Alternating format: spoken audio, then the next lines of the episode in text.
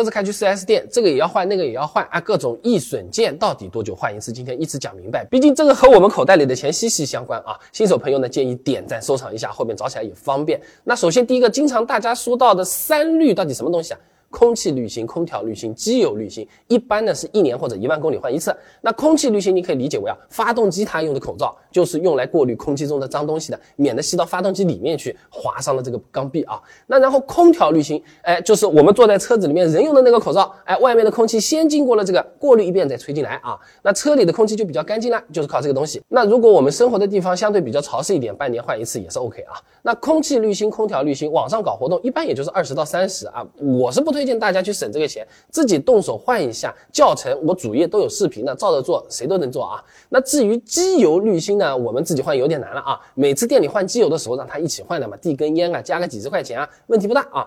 那么它是发动机机油的。哎，相当于是口罩过滤的吧？啊，这机油润滑的时候啊，它会带出来什么铁屑啊、杂质啊？那机油滤芯就是把刚才那些脏东西啊都给过滤掉，所以说定期换还是很有必要的啊。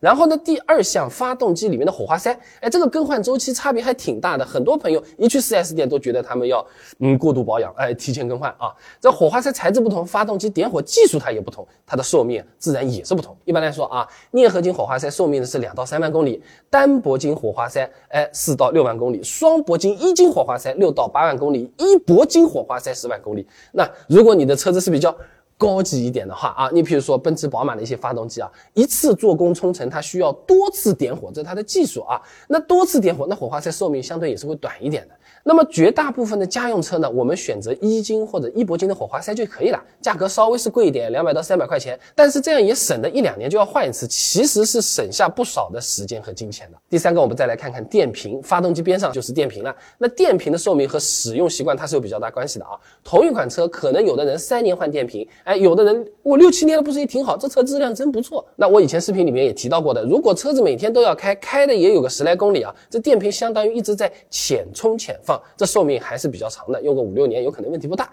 但如果你车子经常停着不开，哎，这电瓶过度亏电，或者每次开个两三公里你就熄火掉了啊，这电瓶每次没充满熄火啊，哎，下次再启动车子，那不是电又用掉了嘛？寿命就会比较糟糕了。评论区也有案例的啊，电瓶一两年就挂掉的，半年的都有了啊。那电瓶具体要不要换？保养时候让师傅啊。仪器测一下，你不要什么感觉了多少公里，测一测啊。一般没启动的时候，电压超过十二伏，这点火都是一点问题都没有的啊。那发动机舱里面的东西检查完了呢，刹车系统也是有不少易损件要注意的。刹车片、刹车盘啊，那像是这个保养手册上面写啊，三万公里开始就要对制动盘片进行检查了。如果磨损比较严重，啊就要更换。但只要不是天天急刹车啊，踩到底的刹车片用个五万公里不会问题太大啊。那如果开的是电车，有动能回收的，那开个七八万公里一般般，问题也不大。那当然了，保养的时候最好还是让师傅直接就是看一看，检查一下这个刹车片的厚度，你不要纯靠公里数去猜啊。那除了刹车片之外啊，其实刹车盘十万公里。左右也是要考虑更换的，最好呢是每次保养都让师傅检查一下。不少朋友啊，有可能换了片不换盘的啊。那这份维修行业白皮书上面它有统计数据的啊，换刹车片的时候，只有百分之十四的用户会更换刹车盘。一方面觉得没关系，不就是这么磨磨吗？另一方面，的确有点贵啊。